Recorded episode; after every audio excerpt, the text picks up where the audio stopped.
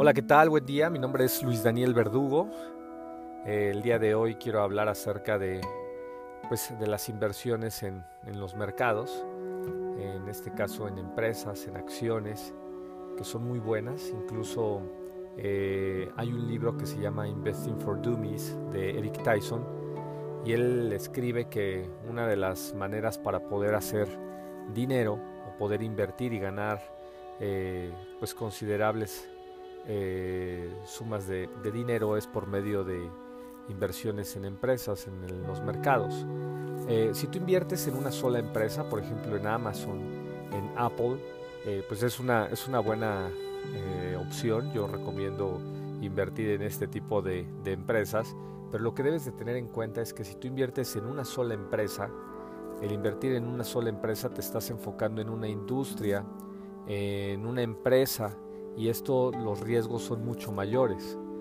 Es decir, si tú quieres invertir en, Amazon, pues tienes que considerar muchas cosas, tienes que hacer estudio de, cómo va la empresa, de qué es lo que ves a nivel mundial.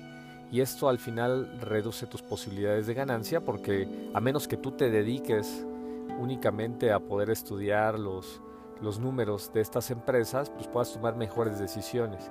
Es por eso que es mejor invertir en índices.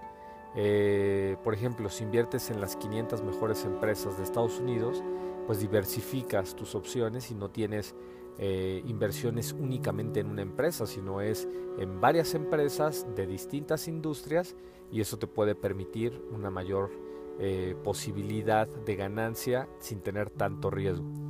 De esta misma manera, un dato muy interesante y es por el cual hice este podcast es simplemente que cuando tú inviertes, por ejemplo, en, las 500 mejores empresas de Estados Unidos, si tú inviertes a largo plazo, minimizas los riesgos.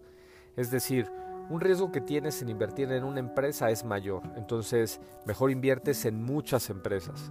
Eh, otro riesgo es que en lugar de invertir dos años, tres años, pues inviertes en muchas empresas, pero inviertes por lo menos 10 años, 15 años, el riesgo es menor.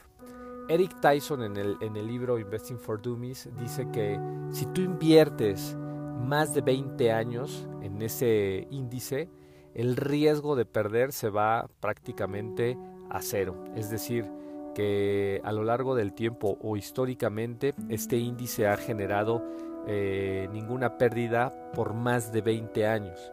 Entonces, pues esto minimiza eh, tu riesgo en tu inversión. Es decir, diversifica tus inversiones en muchas empresas, eh, establece tiempos más grandes, más largos más bien, y de esta manera tú puedes obtener mejores ganancias. Las personas que quieren invertir en mercados, es indispensable que piense en acciones, es indispensable que piense a largo plazo.